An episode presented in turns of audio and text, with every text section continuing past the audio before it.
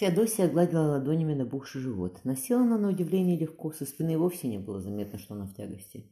Девичья талия лишь немного раздалась, да округлились узкие бедра. Ей все равно стало немного грустно.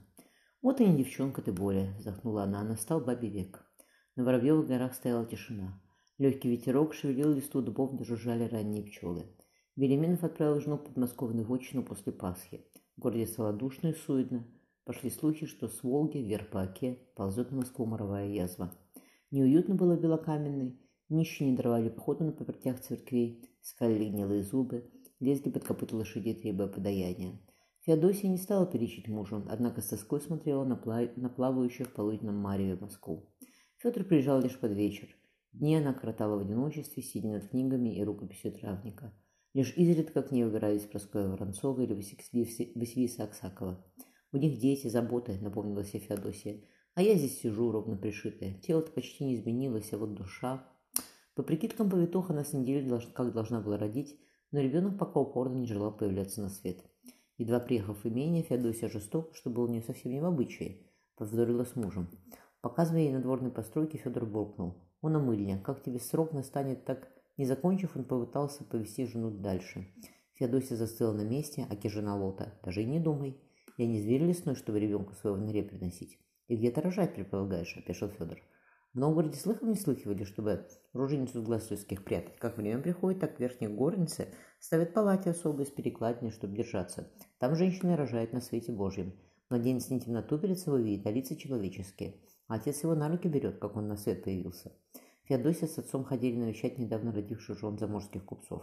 Женщины в роскошных одеждах, склоняясь над расписными колыбельными младенцев, не страшась ни сглаза, ни порчи.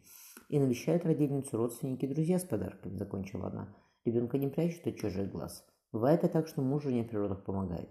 Федор сдержал крепкое слово, не желая ругаться с бабой на сносях. Что иноземцам хорошо, то нам бывает не кстати, Федосия. Тебе про сие помнить пристало. Как попала на Москву, так ни на миг забыть не удалось. Шевельнула брови боярня. Жена, не оглядываясь, пошла прочь. Вот она, кровь новгородская. С непонятной тоской подумал Беляминов. Вспомнив разговор с мужем, Феодосия досадливо поморщилась. Вроде и не ссорились они с тех пор, но было и неприятно. Тело наполняла непонятная боль, сердце словно что-то схватывало и отпускало. На западе, над долиной Сетуни, вились дымки деревенек. Багровое солнце завалило за горизонт. Над Яузой и Китай-городом висело серое грозовое облако. Порывистый ветер завивал песок на берегу, пенил барашками свинцовую воду. Пора бы и в терем. Поднявшись, Феодосия схватила за ствол дерева. Прозрачная жидкость хлынула по ногам, собираясь лужицу на примятой траве.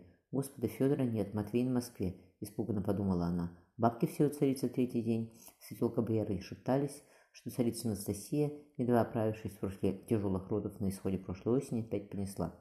Феодосия побрела через луг к теремам. На дворе ключница Ульяна едва убихью ахнула. Отбросив ведро, ведро, подхватив на руки почти совдевшую боярню, женщина крикнула подмогу. «Пошли к кого-нибудь Воронцова на Рождественку!» С усилием выговорила Феодосия. «И к боярину, в приказ!» Феодосия подумала, что Проскоя могла уехать в подмосковную. Федору еще искать занадобится по всей Москве. Скорчившись от нестерпимой боли, она повисла на руках у прибежавших баб. «Что стоите, тетери?» – прикрикнула Лена. «Несите боярню в мыльню, я сейчас верхового отправлю и вернусь». «Не в мыльню, в терем!» – запротестовала Феодосия. Над Москвой рекой хлынул тяжелый ливень. Такое тема две наши решения. Федор мерил шагами крестовую палату. По нраву он у тебя, али нет, другого не жди. Через два покрова на третий. Тебе к тому времени осмнадцать исполнится, может, остепенишься. А сговор как же, батюшка, осмелел юноша. Какой сговор, щенок, взорвался Федор. Уйди с глаз долой, еще и сговор ему. Как настанет венчание год, так и поговорим о рукобитье. Так ежели Мар Марья за это время руку начал Матвей. «Сию Божья воля, Матюша», — Елена сказала Прасковья, до поры сидевшая тихо. «Ты, может, тоже какую девицу встретишь, что тем более по сердцу придется. Так же и Марья. И ты затек не обессудь, будет такое случиться.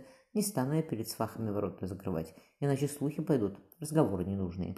Матвей перевел на, э, глаза на отца и будущего тестя. Те лишь усмехались борни. бороды. «Будь по-вашему», — кивнул. «Все равно нас с Марией иных не на... нам с Марией иных не надобно». Дверь заколотили.